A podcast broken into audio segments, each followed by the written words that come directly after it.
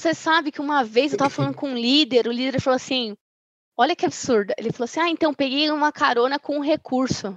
Meu Deus. Cultura ágil, pessoas, liderança, produtos, tecnologia e muito mais. Conversa Ágil Podcast. Está no ar mais um episódio do Conversa Ágil, o primeiro podcast independente sobre agilidade do Brasil. Que tal escalar o seu produto aplicando as melhores técnicas de growth? A PM3 acaba de lançar o seu terceiro curso, Product Growth. Nele, os mais de 15 instrutores de empresas como OLX Brasil, Singu, Max Milhas, VTEX, OLX Group Europa e muitas outras vão te mostrar como gerar crescimento escalável e sustentável em mais de 40 horas de conteúdo aprofundado. Aproveite para usar o cupom de 10% off que se encontra na descrição deste episódio ou saiba mais em cursospm3.com.br.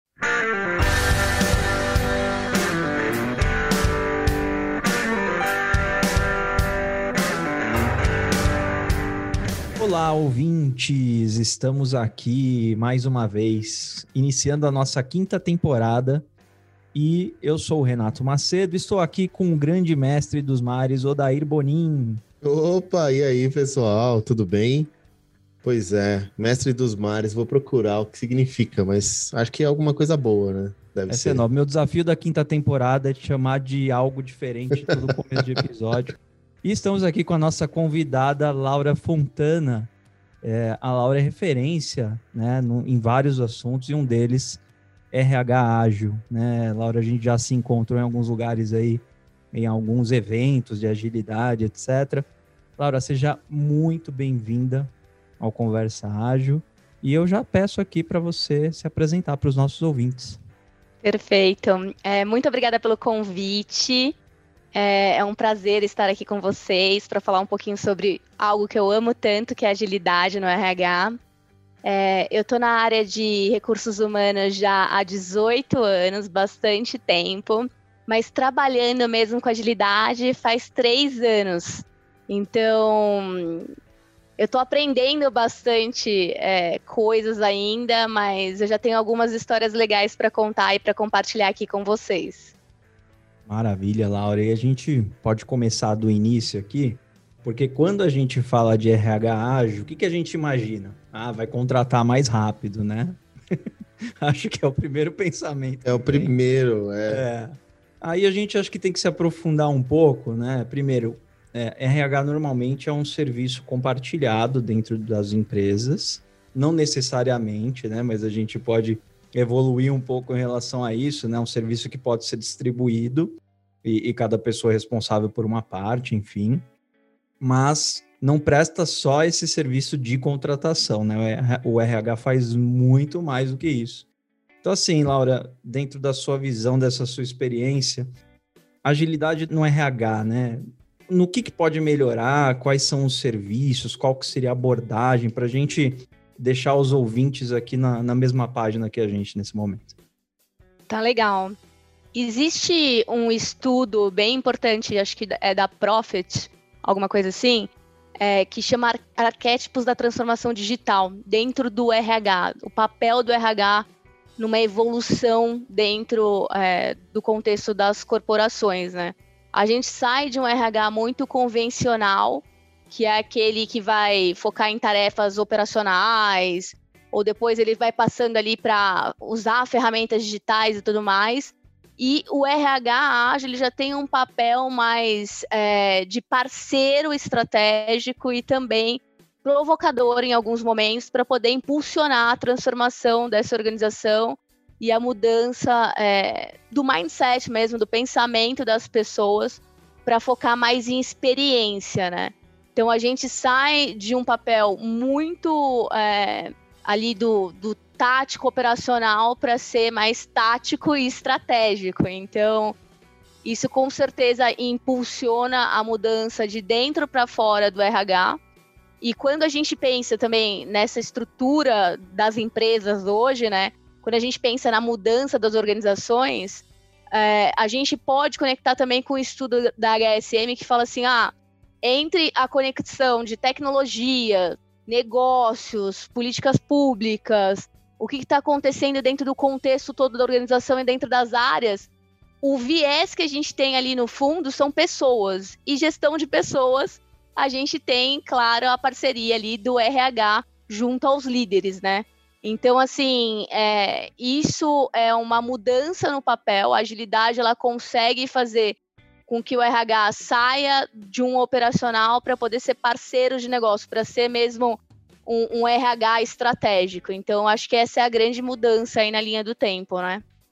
Ah, mas eu, eu também queria saber um algo mais é, concreto. Uma pergunta que eu que tenho na cabeça é o seguinte: é, o que as pessoas percebem de fora do RH quando é um RH ágil e quando não é um RH ágil? O que, que as pessoas percebem e falam, poxa, tá diferente? O, o drive focado em pessoas, assim, né? Normalmente um RH onde você não tem esse viés de agilidade, não tem esse modelo mental de agilidade, ele vai estar trabalhando muito mais por processos, políticas, procedimentos, né? E eu entendo assim que o maior conceito da agilidade é a forma como a gente faz as coisas e, e focando sempre em pessoas e entregar valor para o negócio e também para as pessoas, né? Então, acho que o que muda tudo nesse contexto todo é o foco em pessoas. Então, eu vou dar um exemplo aqui só para poder clarificar, né? Quando a gente pensa, por exemplo, numa estrutura de uma organização que vai ter ali uma central de chamados do RH, Imagina só que o cara hoje não recebeu o salário dele, é dia 5, ele fica desesperado porque ele tem que pagar as contas dele. Se esse RH ele for fo focado no processo, no procedimento, sei lá, ele vai pedir para o cara abrir um chamado, vai pedir para o cara abrir um e-mail, ele não vai sentir a dor do cara com ele. Ele não vai ter a real empatia de perceber o que é necessidade para aquela pessoa, para aquele ser humano, para aquele indivíduo, e de fato é, fazer o um movimento com ele para poder dar o resultado que ele espera, para poder entregar o valor que é, é, o que ele vai perceber como valor de fato ali no final como resultado, né? Então, assim, é, eu acho que o, o, grande movimento do RH com agilidade, quando ela acontece de fato, é quando a gente não precisa ter um monte de frameworks, um monte de, é, de modelos ali, de, de coisas que você possa usar, de práticas, né? Mas muito mais a gente começar pelo começo, primeiro as primeiras coisas. Então a gente começa por esse modelo mental de focar em pessoas e principalmente entregar para elas o que é valor para elas. Então eu mesma já participei muito de RHs que eram focados em processos. E aí, cara, é uma loucura, né? Porque as pessoas começam a achar que o RH acaba atravancando mais, atrapalhando mais do que ajudando o negócio do que ajudando as pessoas. Então, eu acho que dentro do core disso tudo, é, o que faz a grande diferença é o modelo mental, assim, a forma de pensar das pessoas.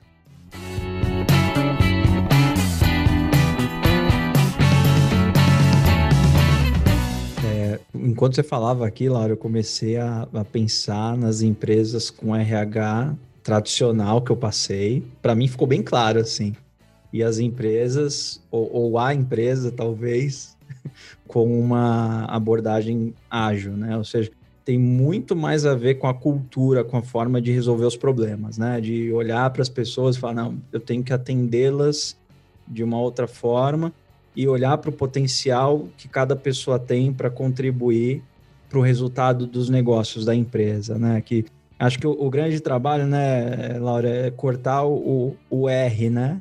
Do, isso, do RH. Isso. Né? Inclusive, é, é, até engraçado falar essa questão do, do R, né?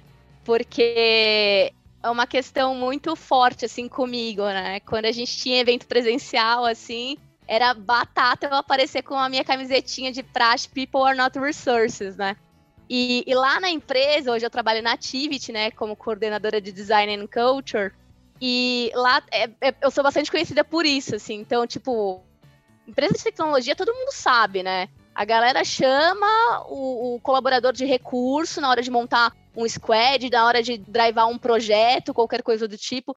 Aí quando os gestores vão falar comigo, eles já sabem, não, peraí, eu vou falar do colaborador, né? Tanto é que é, na próxima semana, no dia 3 de, de junho, é o dia do profissional de RH. E a gente vai fazer essa comemoração chamada dia do profissional de pessoas para derrubar o tal do R, entendeu? Então, isso é Ah, bem que legal bacana. também. Eu fico contente, porque é uma forma de influência positiva aí dentro da nossa área, né? Nossa, Legal. obrigado. Assim, é muito Obrigado bom por saber isso, disso. Não, muito bom saber disso. Eu não sabia. E é algo que eu me incomodo há bastante tempo, assim. É... Porque, assim, imagina que assim, a agilidade vem trazendo um esforço gigantesco para mudar o mindset das pessoas que, no final das contas, são pessoas que fazem para pessoas. Então, não é um robô que vai fazer o meu app e, e o app não, não vou fazer um app para um robô. Tipo isso. E, e no final das contas é isso. E essas nomenclaturas tradicionais aí, não, não- ninguém falava nada sobre, né? Pô, que adianta eu Não, chamar é. a pessoa de recurso humano? Pois Nossa, é. é. um negócio bem anos 20, talvez, sei lá. É muito old school, né? Muito old school, né? É, total, legal isso. E fala muito sobre a abordagem da empresa, né? É- É um, é um recurso. Tem muita gente que fala, ah, mas, poxa, por que a cisma com essa palavra, né? Eu sou o, É. o chatão do recurso também. Onde eu tô, eu, eu não aceito mesmo. assim. Não, cara, eu sou muito chata com isso, assim. Chega um líder e fala pra mim assim, ah, então, porque eu tenho dois recursos, não sei o quê. Aí eu viro e pergunto mesmo. Eu falo assim, ah, mas é o quê? É notebook? É cadeira? É mesa? Servidor. Mouse? É, o que que é que você tem lá? Não entendi o que você tá falando. Aí ele é obrigado a se explicar pra mim. Uhum. Aí ele fala, ah, ah, não, na Então, verdade né? são duas pessoas, entendeu? Tipo, é isso. Porque se a gente não tiver esse papel, é aquilo que eu falei lá na primeira pergunta, né? A gente tem que sair mesmo dessa vestimenta de ser um RH convencional, operacional, que faz coisinhas básicas ali dentro do digital, para provocar, para ser parceiro mesmo, para Uhum. ajudar a pensar. E quando a gente fala de provocar, às vezes a gente tem um- uma, uma imagem de que é uma coisa ruim, né?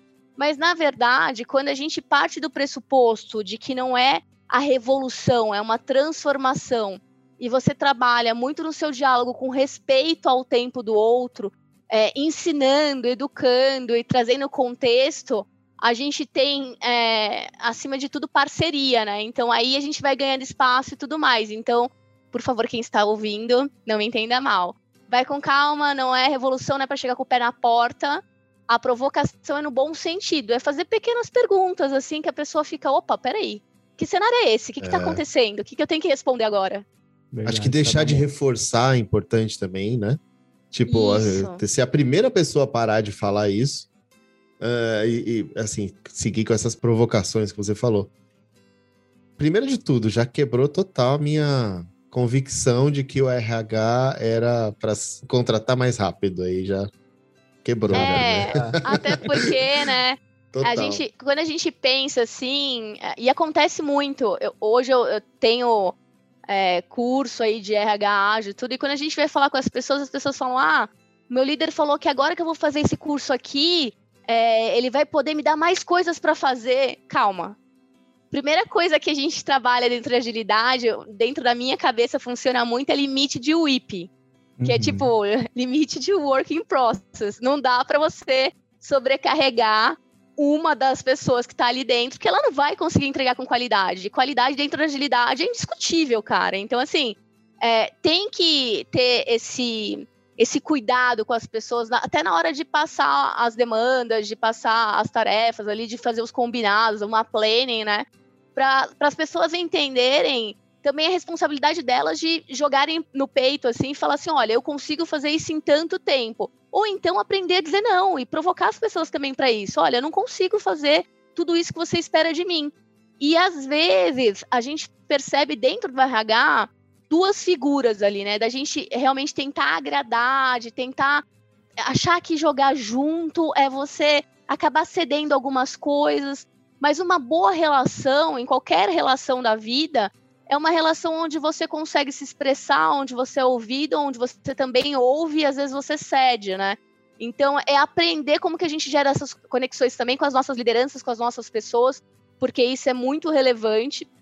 Eu acho que a gente começa a, a partir ali para uma relação mais madura, mais saudável, né? E saber dizer não faz parte disso tudo, né? Não dá para você falar assim para tudo. Então, às vezes a gente tem que realmente falar, olha, isso daqui funciona, isso daqui não funciona, e a gente vai jogar o jogo assim. Vem junto comigo, vamos apostar, entendeu?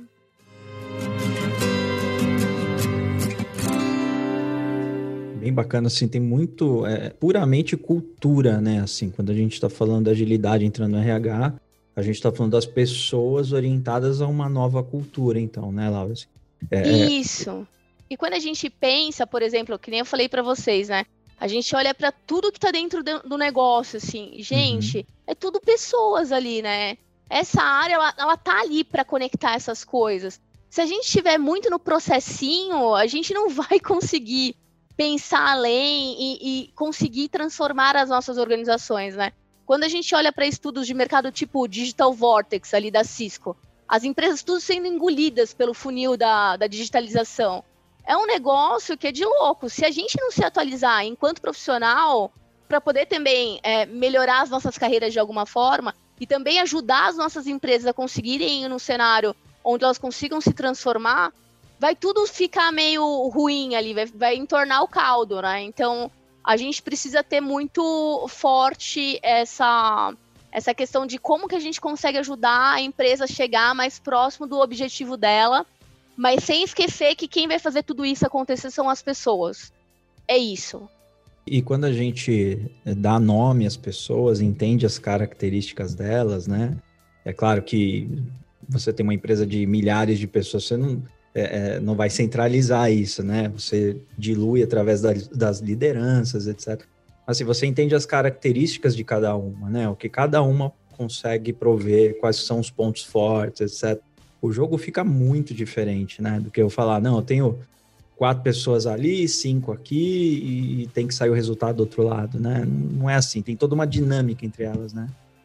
E foi ótimo foi ótimo que você trouxe esse ponto, que você me lembrou que eu falei que tem duas coisas que o RH costuma fazer. Uma é, é querer agradar, ser babá ali em alguns momentos. E outra é querer assinar os projetos. Ter assinatura, fui eu que fiz. Porque quando a gente entra nesse drive, a gente coloca as pessoas do lado para poder entregar o mais bonito, para eu poder levar o mérito. É, mas não existe nada mais grandioso, assim, cara, do que você conseguir fazer junto com as pessoas e elas se sentirem donas do processo e elas começarem a se tornarem embaixadoras daquilo que você está fazendo, sabe? Uhum. É, isso não tem preço, assim. Eu lembro um de um reconhecimento de verdade ali vindo. Né?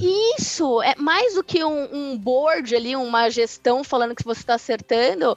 São as pessoas mesmo, dia a dia, falando, cara. Quer ver? Olha, um exemplo. Eu estava uhum. fazendo um trabalho de cultura mesmo, né? De diagnóstico de cultura dentro da Activity. Eu fui entrevistar uma porrada de gente. E a galera falou assim: Meu, é, essas perguntas que você está fazendo, você realmente quer me ouvir? Tipo, você realmente quer saber a minha opinião? Cara, o que, que tá acontecendo? Isso é muito louco, porque, tipo, eu não estava esperando algo acontecendo desse tipo. As pessoas, elas querem muito ser, serem ouvidas, né? Elas querem fazer parte quando elas se sentem parte de algo, elas se engajam naquilo, né? E o mais legal de tudo é só não ficar ouvindo também as pessoas, é fazer aquilo que elas esperam, aquilo que é necessidade. E a gente tem que separar bem o que é necessidade de desejo. Então, assim, às vezes eu quero uma coisa que é muito surreal, assim, que a empresa não consegue fazer. Ah, eu quero ter um VR de 50 reais. Naquele momento, talvez não seja o momento da empresa de aumentar o VR de 50 reais que você deseja. Mas qual que é a sua necessidade? Vamos fazer um estudo aqui dentro da região e entender é, quanto que é que custa os, os, restaurantes da região, qual que é a média que as pessoas gastam por dia, se o VR está atendendo ou não, e vamos dar o aumento necessário. Então, assim, é, também tem isso, né? Também não ponderar de ir muito para um extremo ou para outro, nem muito para o colaborador, nem muito para o negócio. A gente tem que ser a pessoa que vai fazer aquela ponte entre os dois, levando o melhor resultado para ambos, né? Então, isso que é importante. Ok, tem uma abordagem de comunicação não violenta aí, né, Laura? O componente da necessidade, né? Isso, é, exatamente. E da escutativa que você comentou, né? É muito poderoso isso, né? Você ouvir as pessoas, entender a necessidade que está por trás disso, né? Então, reforça, né? RH ágil, né?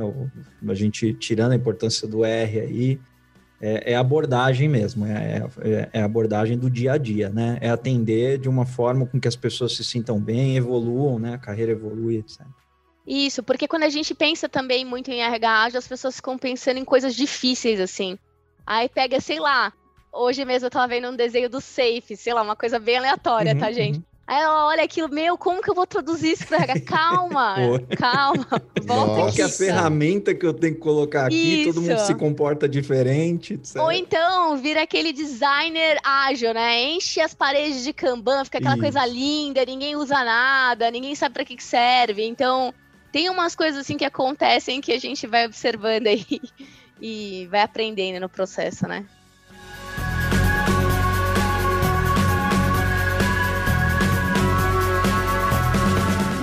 Bom, você contando, parece que é muito óbvio isso para as pessoas que trabalham já no RH. Mas, assim como a ag- agilidade, a gente costuma falar, tem resistência, mesmo para quem começa a trabalhar com agilidade.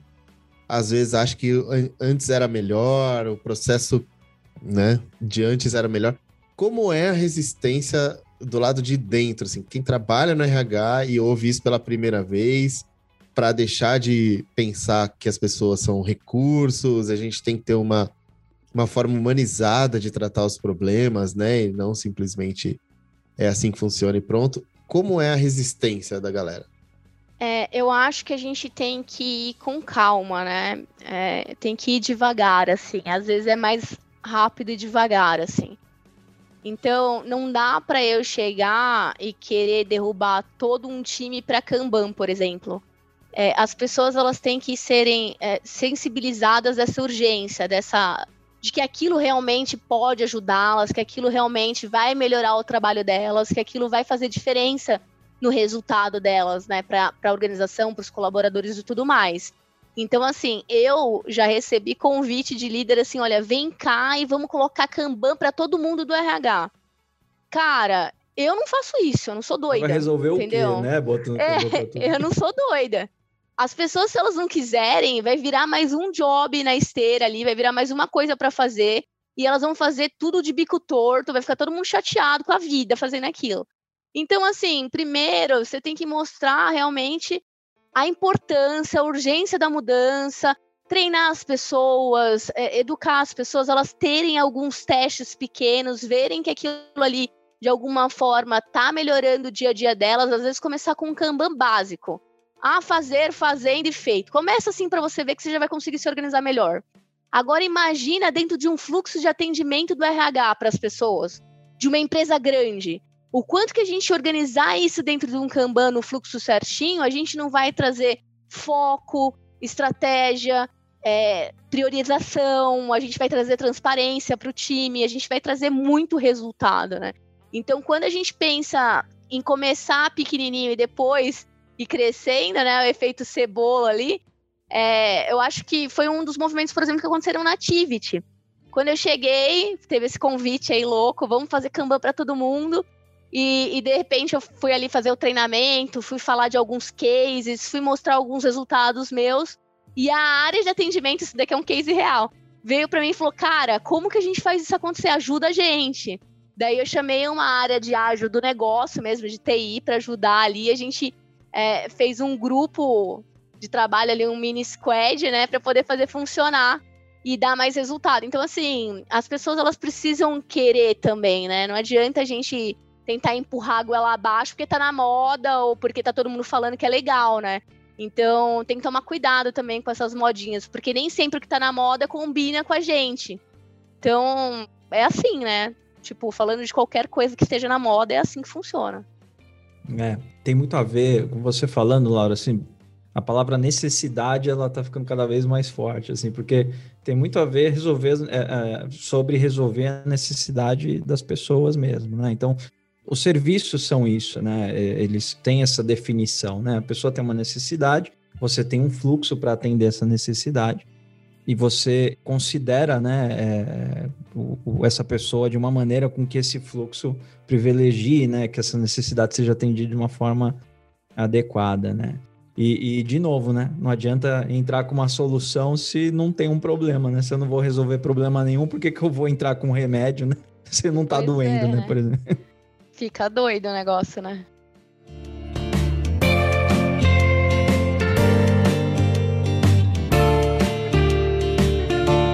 Laura, uma curiosidade, assim, como que você descobriu? Você falou que tem quantos anos de, de RH já? 18 anos. 18 anos de RH. quando e como que foi essa descoberta de não, eu preciso trazer uma cultura de agilidade para dentro desse tema aqui? Cara, foi super interessante, na real. Assim, eu fui contratada para ser gerente de RH numa empresa de tecnologia. E quando eu fui fazer o approach ali com os diretores, né, conversar com eles para entender de estratégia da empresa, é, tinha no discurso uma coisa muito forte, falando assim: olha, o digital é o futuro da empresa o digital é o futuro para os nossos clientes. A gente tem que focar no digital. E eu fiquei muito pensativa sobre isso, né? O que, que era aquele digital? O que, que os caras faziam? Como que funcionava aquela coisa toda? Eu estava vindo de indústria, eu era da Votorantim, não era TI, né? Então, eu tinha trabalhado com TI antes numa startup, mas há muito tempo atrás. Então, eu estava reaprendendo as coisas. E eu fui me conectar com os caras de digital para poder entender como que eles trabalhavam, o que que eles faziam no final que era tão importante para aquela empresa. E aí eu descobri que os caras rodavam todos em agilidade. Claro, eles tinham muito mais do que as ferramentas ali no, no dia a dia, mas também o modelo mental era muito importante para as coisas acontecerem, né? E, e, eu comecei a me conectar com eles mesmo, para poder entender fluxo de trabalho, é, rituais e tudo mais. E aí eu fiquei, cara, peraí, mas isso daqui dá muito resultado rápido para o cliente. Será que se eu adaptar para o RH, talvez eu tenha muito resultado é, trazendo as coisas para cá, né? E pensa só, eu estava na experiência, né? Então, na experiência você quer ser aprovada, né? Eu falei, cara, se eu entregar resultado mais rápido, em pouco tempo, pronto, é isso que eu preciso. Então, eu comecei a testar. Já no primeiro, segundo mês, eu comecei a testar. É, foi até muito legal, assim, na minha carreira, esse primeiro teste, porque é, eu tinha um, um, grupo de pessoas ali, de quatro pessoas dentro de treinamento e desenvolvimento, que eu liderava. Então eu, eu falei para as pessoas assim: olha, vem ver o que está acontecendo no digital, o que, que você acha, funciona para nossa área, o que, que vocês pensam sobre isso. Dei alguns livros para a galera dar uma lida, é, compartilhei alguns treinamentos que eu comprei no Udemy, na Alura, etc e tal, fazendo um jabá aqui 0800, né? Mas compartilhei ali com a galera e eles começaram a se interessar bastante. Eu falei, gente, vamos tentar fazer o Scrum para ver se cola, para ver se a gente consegue ter uma ideia aqui. E nisso a gente estava fazendo, aprendendo e ao mesmo tempo acompanhando o pessoal do, de digital. Então, quando eles iam fazer, sei lá, a cerimônia de retro, de retro, né, de retro, eu colava junto com os caras. Lá, vamos lá para a gente observar como eles estão fazendo para a gente melhorar a nossa. Na nossa, eu sempre convidava alguém de tecnologia, assim, oh, vem aqui, dá uma olhada para ver se a gente está acertando, se a gente está no tom. E a gente foi aprendendo, assim, juntos esse processo, né? E, e depois a gente expandiu um pouco ali para o Kanban também, alguns fluxos de trabalho que eles eram é, rotina ali, a gente colocou dentro de um Kanban bonitinho. A gente tinha até gestão visual, tinha o quadro, então direto, assim, os caras de TI iam lá no quadro para ver o que, que a gente estava fazendo, qual era a priorização da semana, porque era interessante, né? Virou um evento na empresa, assim, o RH tá muito conectado à, à área de tecnologia, sendo uma empresa de tecnologia, né? E aí a gente começou a expandir para o UX. Daí no UX a gente começou a rodar é, imersão, ideação e implementação ali usando várias ferramentas de, de design mesmo, né? E aí a gente começou a ver resultados bem bacanas. Foi aí que eu acho que me, me mordeu, assim, o negócio, sabe? Virou uma coisa de louca, assim. Eu falei, nossa, isso daqui é muito legal. Em três meses, eu tinha virado o onboard inteiro para um onboard muito mais legal. A gente estava num resultado antes, que era das pessoas dormindo no onboarding, assim, achando mega chato. E a gente sai para um resultado que o cara fala: Meu, foi a melhor experiência de onboarding da minha vida, assim.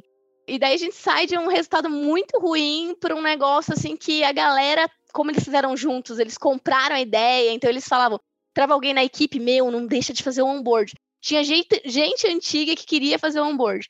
Esse caso foi bem interessante assim para mim, porque ele virou um case de business agility na trilha ali do Agile Trends, a gente concorreu é, como um dos melhores cases e eu palestrei no Agile Trends, foi a minha primeira palestra com agilidade. E a partir disso, cara, o negócio voou, assim. Então, faz três anos que eu tô nessa trilha. Se você quiser entrar em detalhes, assim, é, Eu, eu, lembro que a gente fez uma apresentação juntos sobre onboarding. Eu lembrei. E você sim, tava com a camiseta, tá? Você tava com a camiseta de. Ah, eu tava com a camiseta, são... é. é. recursos. É, e, e, é bem legal, assim. Traz um pouquinho pra gente que o onboarding acho que é uma dor geral, né? Dificilmente é. a empresa tem um onboarding que o pessoal fala, ah, esse onboarding é legal, quero fazer. Todo mundo quer fugir dele.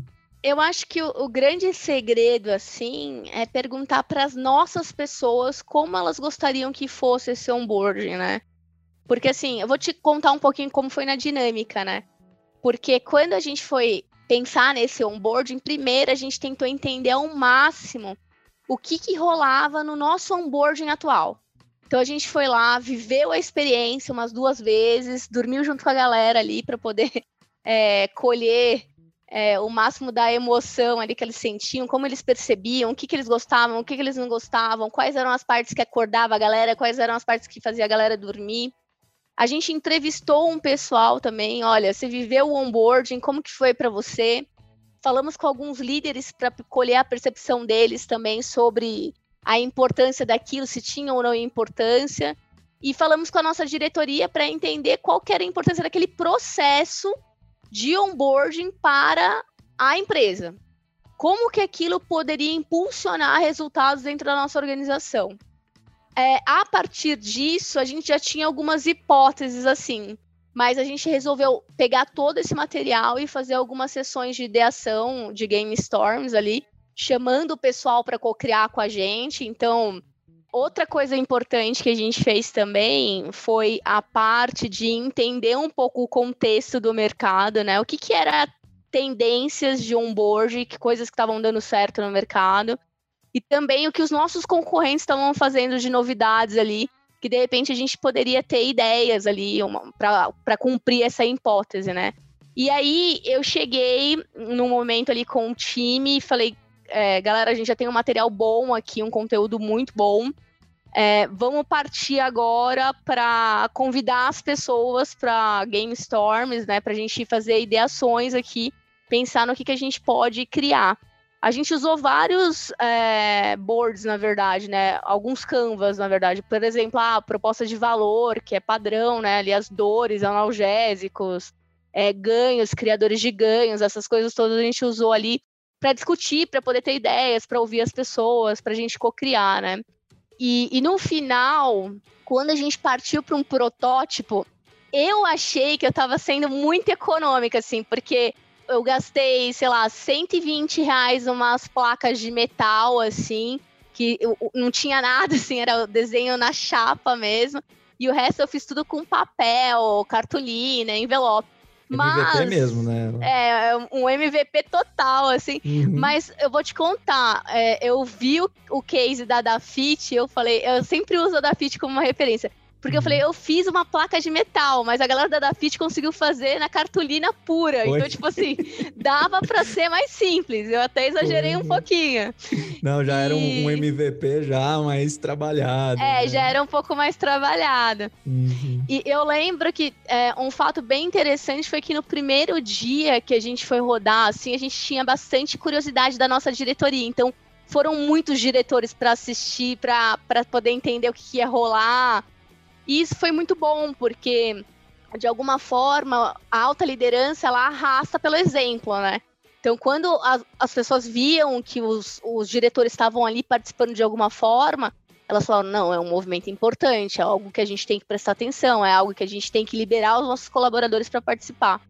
E foi um, um, grande sucesso. O MVP, é claro que teve alguns pontos de, de ajustes, coisas que a gente precisou trabalhar ali para melhorar, é, mas nada muito drástico. E, e, foi um sucesso, assim, né? A gente tem essa, essa história muito legal para contar dentro da Spread, que foi, foi, a empresa que eu trabalhava, né?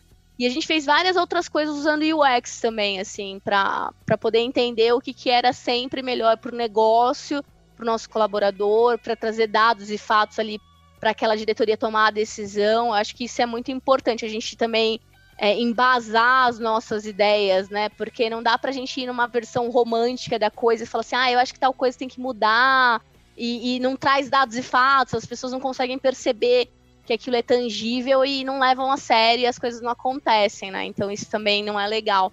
E às vezes acontece do RH fazer coisas desse tipo. Então, também romantizar a coisa, acha. Quem trabalha em empresa pequena, então é, é fato, assim, muitas vezes acontece. Você quer que alguma coisa mude, você vai lá e fica. Ai, tem que mudar, tem que mudar, mas tipo, cadê, cara? Me dá. Me dá conteúdo aqui, né? É, é, tem essa questão. Se você não conseguir medir esse problema, você já tá, você já tá com é, um problema, né? Porque Exatamente. quem não passa por isso, né? Nas empresas vem alguém com uma ideia brilhante, porque é, sonhou aquela noite, né? Teve, teve um sonho maravilhoso e quer botar em prática porque quer. Porque, porque acha legal, né? Sim. Laura, você comentou, eh, foi bem bacana, né? Que você, eu, eu tava lá levando junto contigo naquele dia o case da, da FIT de onboard, né? E da mesma forma que você olhou e falou, poxa, dá para ser mais simples, né? É, a gente olhou aquele dia para o trabalho que você fez, a gente falou, caramba, meu, olha que a gente achou algo assim super incrementado e bem feito, né? Vocês chegaram num nível de maturidade com essa ideia do onboarding, né? A gente ficou bem, bem encantado com a experiência que você trouxe também na época. Ah, legal, obrigada.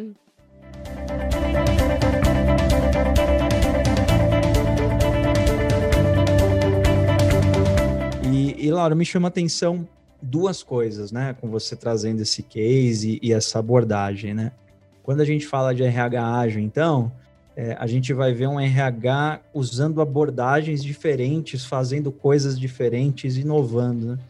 E aí o pessoal acha que é só sair inovando. E na verdade, de novo, né, a gente tem um olhar diferenciado para as pessoas, quer trabalhar as necessidades delas e aí sim surgem ideias inovações e tal, que é a única forma de conseguir atingir isso, né? Então, é, eu acho que tem muita empresa fazendo o caminho reverso, sabe? A gente começa a inovar aqui e a gente age um RH super legal, né? E, e, e o caminho é, um, é bastante oposto, né? Outra coisa que me chama muita atenção é que você mergulhou, né? Você comentou que você foi atrás, você foi estudar, você foi entender como funcionava na tecnologia eu já vi RHs que, pessoas, né, de, de, de RH, gerentes, assim, que chegavam e falavam, me dá um Agile Coach porque eu quero que o meu RH seja ágil, né?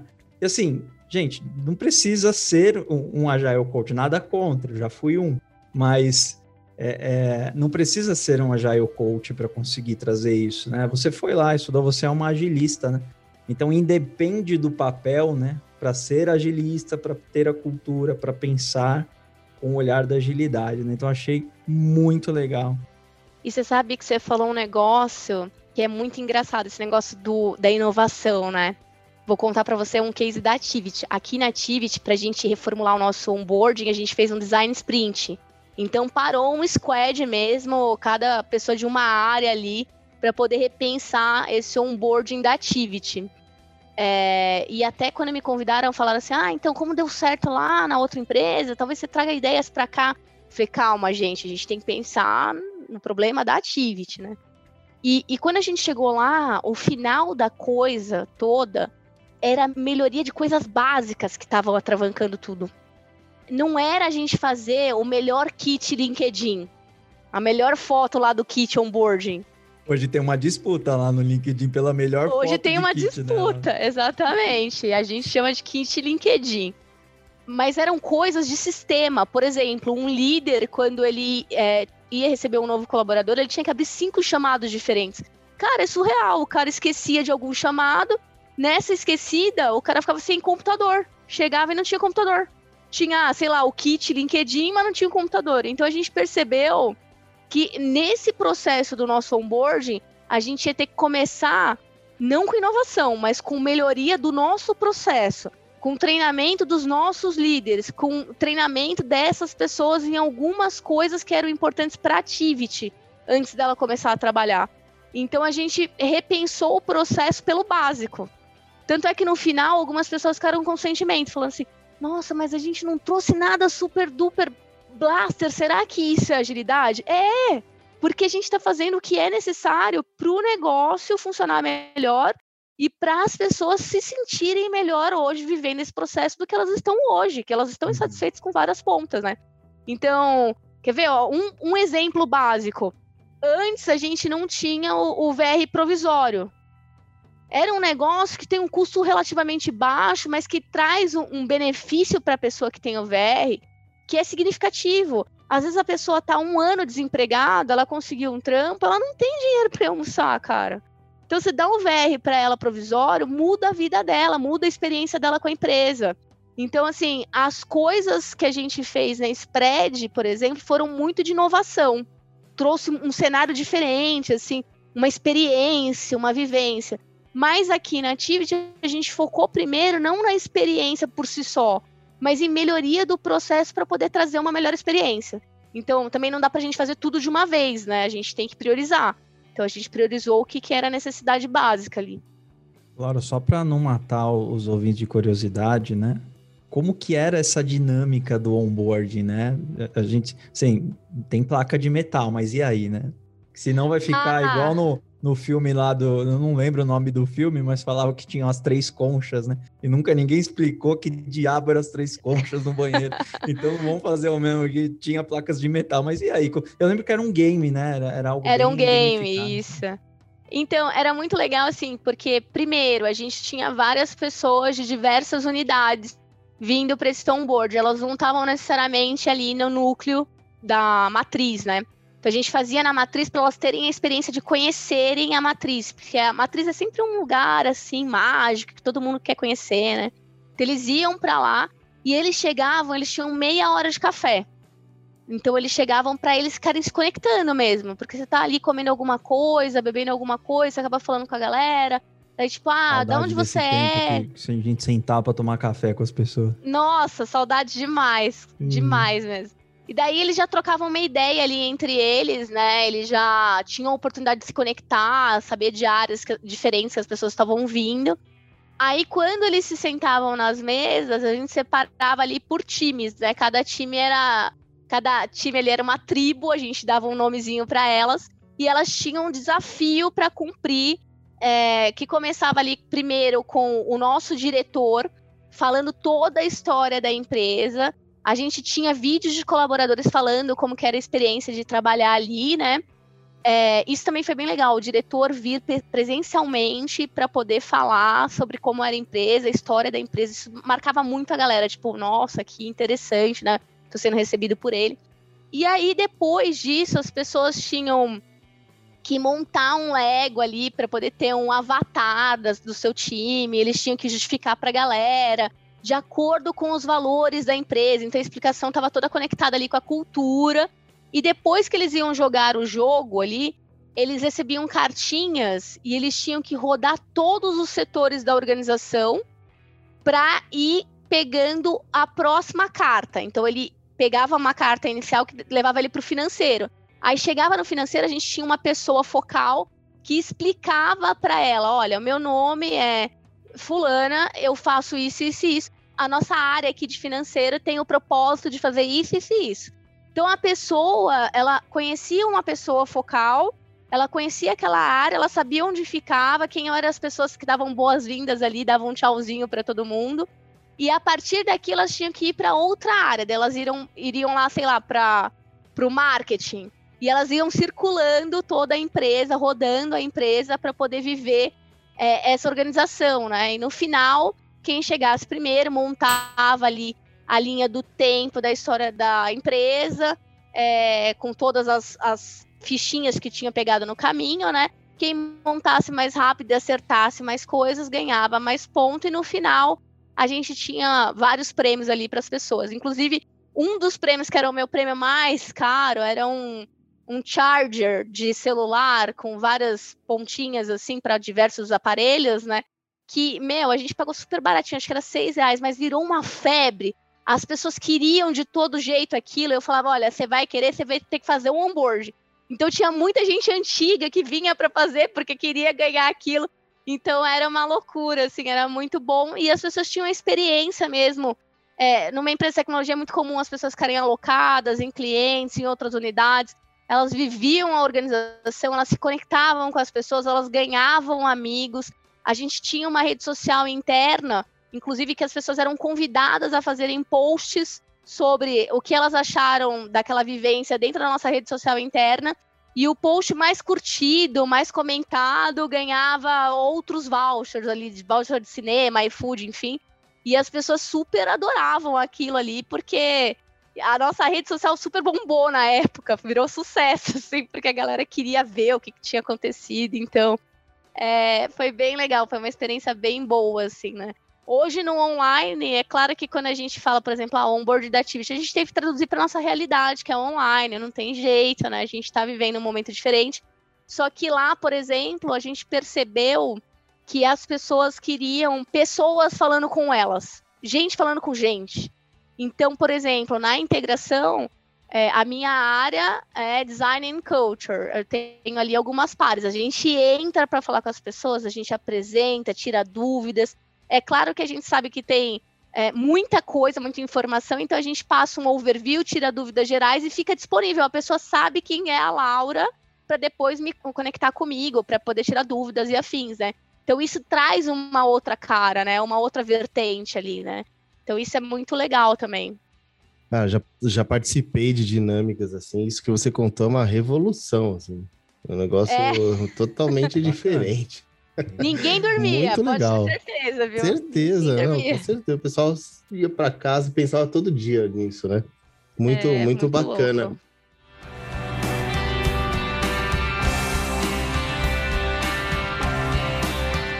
Mas muito bom. Então, na verdade, é, assim, beleza, o R vai sumir. O que, que vai entrar no lugar do R?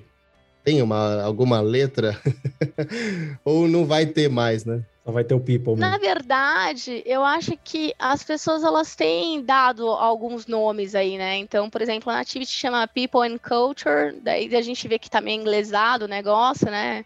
É, mas pessoas e cultura, tem gente que tá trazendo aí gente e gestão, é, tem empresas que estão trazendo o nome de Employee Experience já, né? É. É, eu, particularmente, eu sou meio Caxias, assim. Eu, eu não curto Employee Experience com a mesma roupagem antiga, assim. Ou é Uhum. Employee Experience ou não é, amigos. Então, tipo, eu fico um pouco verdade, né? preocupada. Tem que ser de verdade, né? É, porque daí você vai falando com a pessoa e a pessoa, tipo, não tá fazendo nada ali, né? Tipo, ela tá Uhum. fazendo mais o mesmo. Então, tipo, aí me incomoda um pouco. Eu acho que qualquer coisa que tire esse viés de, de recursos, pra mim já é de grande valia, assim, né? É tipo o nosso evento lá do dia do profissional de pessoas. Tipo, mas cadê o recurso? Pra quê que você quer isso? Pra quê? É, pra jogo, quê? Você né? faz? É, eu já contei, já contei uma história aqui, mas eu, eu, eu bom, duas coisas. Eu adoro essa historinha e, e eu tô ficando velho, eu adoro repetir as histórias que eu já contei, né? Então, é, eu tava trabalhando com uma pessoa que ela sempre chamava ali as, as outras de recursos, né? E, e aquilo me incomodou, eu, eu chamei para bater um papo, falei, me faz um favor, não chama mais pessoas de recurso, não. Acho que Aí a pessoa parou ali, ficou realmente pensativa, falou, poxa, Renato, mas se eu não chamar de recurso, eu chamo do quê? Aí eu falei, poxa, que tal pessoas, né? Acho que É. resolve. Não, você sabe que uma vez eu tava falando com um líder, o líder falou assim: olha que absurdo. Ele falou assim: ah, então peguei uma carona com um recurso. Meu Deus. Caramba, um servidor dirigiu o carro. O que, que É, aconteceu O carro nessa da carona, Tesla. né? Praticamente é um carro É da o Tesla. É o Tesla, cara. É o Tesla. Pô, você Ele foi entrou embora ali Tesla. na Tesla. Que legal, foi sozinho na casa. Nossa, nem sabia que já tinha che che chega no Brasil o negócio. É. Caramba, hein? Essa foi ótima. Olha, peguei uma carona com recurso, foi, se superou agora. Total. Bom, mas deixa eu perguntar uma coisa aqui. Você falou de people e culture, né? É, Você acha que é o RH que tem que lidar? Olha eu falando RH. Falei de sem querer, Não, meio de propósito. problema. Mas assim, ó, você acha que as pessoas que estão nessa posição e não estão dentro de projetos, porque praticamente não- é, acho que as pessoas não trabalham dentro dos projetos, né? Fora dos projetos. Mas você acredita que essas pessoas são as pessoas que precisam levar esse pitch da cultura sempre? Por que, que eu tô perguntando? Olha, é, será que algum, alguma pessoa trabalha numa empresa legal, que tem lá o time de People e Culture falando bastante sobre isso, só que daí na hora do projeto o cara chamou outro de recurso mesmo, e aquele chicotinho lá que a gente já falou em outros episódios, né? Então, é, é muito disfarçado, assim? Será que, é, que. Como é que essa pessoa vai se sentir, né? Fala, poxa, mas tem um lado aqui falando de cultura, mas no meu dia a dia, assim, é totalmente diferente, assim.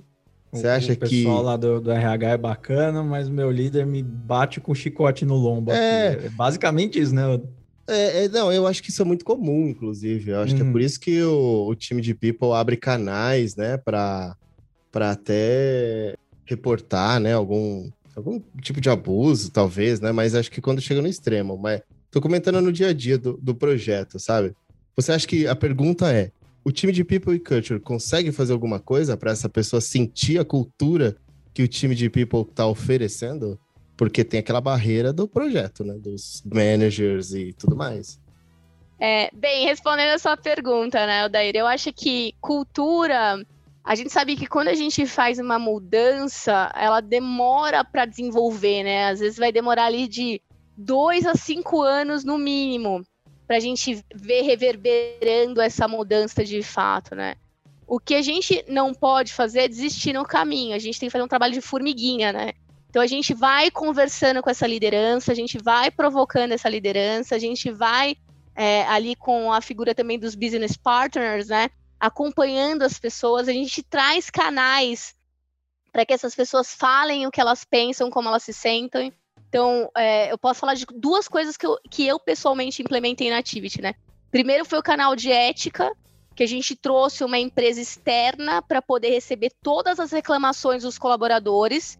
E a gente fez uma campanha muito forte falando: olha, para a gente é importante respeito. E explicou o que, que era respeito e o que, que não era, para as pessoas saberem o que, que pegava bem e o que, que não pegava bem para abrirem ali um canal de ética quanto, contra o líder, né? Então, isso é super importante. A gente ter também um, um, time imparcial cuidando e fazendo a gestão também dessas reclamações, para que as pessoas se sintam seguras no seu anonimato, acima de tudo, e para que tenham as situações resolvidas. Então, isso é uma prioridade, assim, tem que ter algum canal, algum lugar onde as pessoas consigam falar abertamente sobre abusos da liderança.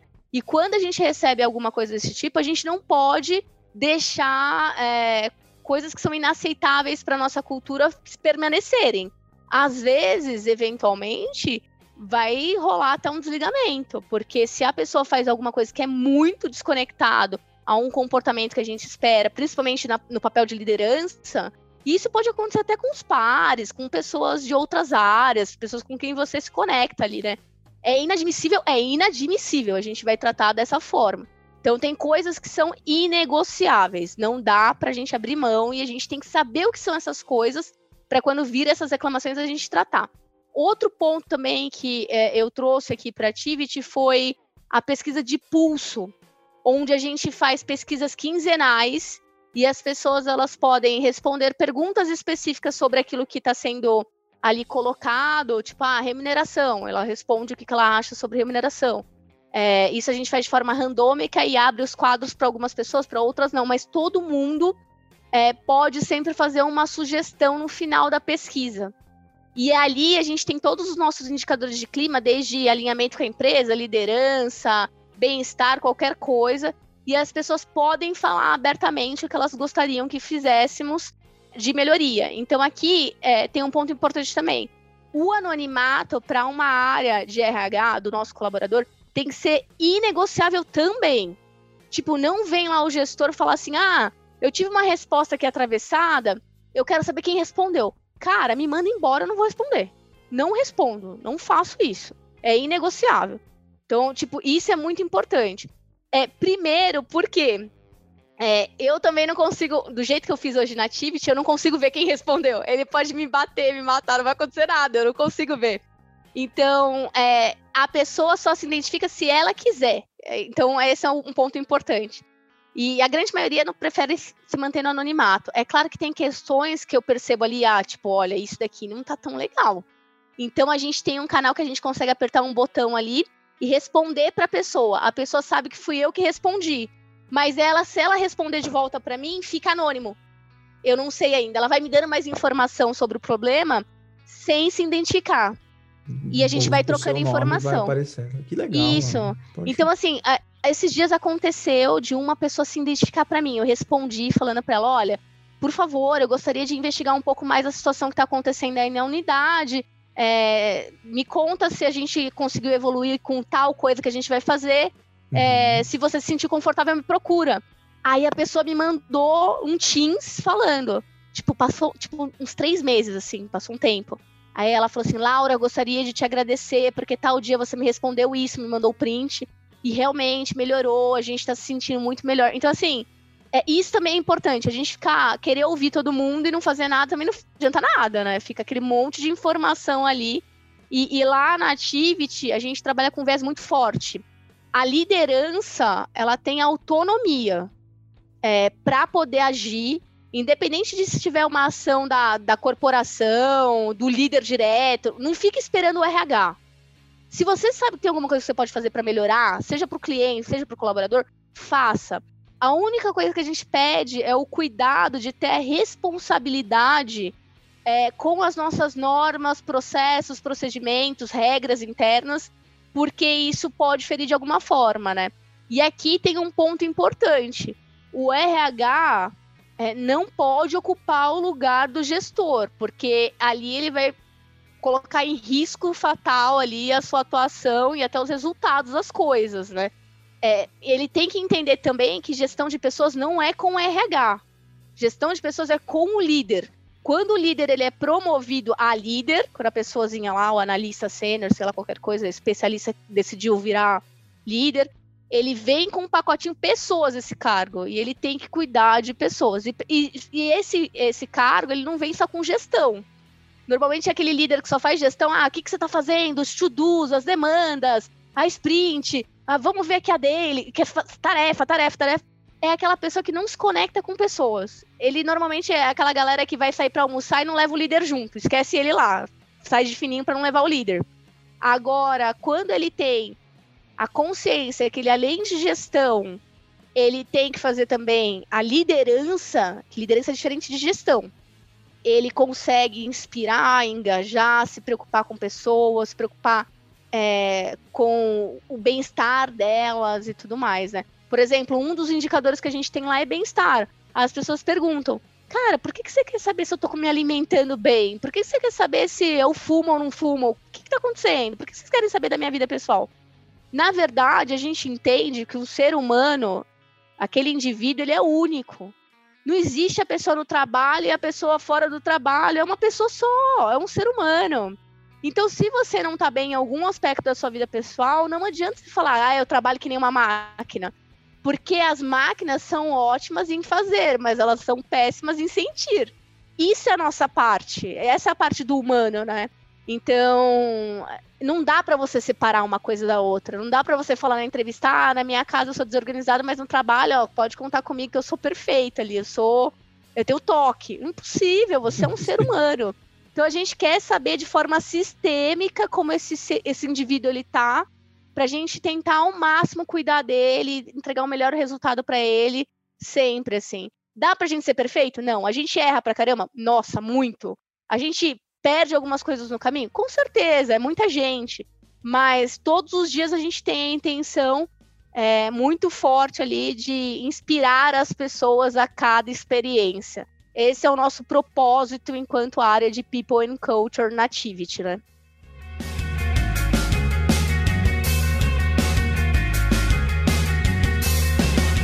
Então, Laura, parabéns pelo seu trabalho. É muito legal a forma com que você trabalha. Você realmente acredita, você passa a verdade aqui pra gente.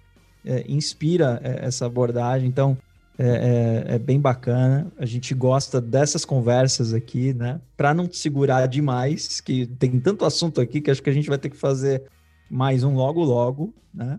É, tem um monte de curiosidade aqui que eu não consegui entrar, mas a gente faz um próximo aí em breve. É, e vamos, vamos já para o nosso momento jabá, Laura. Assim, você, Boa, você comentou que você tem curso, enfim, aquele momento de você indicar o que você acha que é bacana para as pessoas também, vender o que você quiser vender. Agora o espaço é da Laura. Perfeito. Bem, é, se alguém ficou com alguma dúvida, quiser continuar o papo, me adicionei no LinkedIn, eu estou por lá, Laura Fontana. É, também hoje eu ministro alguns treinamentos pelo grupo Troca, né? Eu vou estar falando de cultura e gestão de mudanças, clima e engajamento. É, e também agilidade no RH, que eu faço em parceria com uma pessoa que admiro muito dentro da agilidade, que é o Almir Segatti. É, hoje eu também atuo como mentora, faço palestra do treinamento, tudo mais. É, entre em contato comigo, eu tô por lá, tamo junto. É isso, Laura. Obrigado mais uma vez é, e até um próximo papo aí. Que se você tiver, a gente já negocia uma data aí lá. Tem muita coisa pra gente falar aí. Marcado já. É Mas isso. obrigado, obrigado pelo papo de agora, foi muito bom. Obrigada. Então é isso. Valeu, pessoal. Até a próxima. Valeu. Até a próxima. Tchau, tchau. Você ouviu o Conversa Ágil Podcast. Confira esses e outros incríveis episódios em conversaagil.com.br. Até o próximo episódio.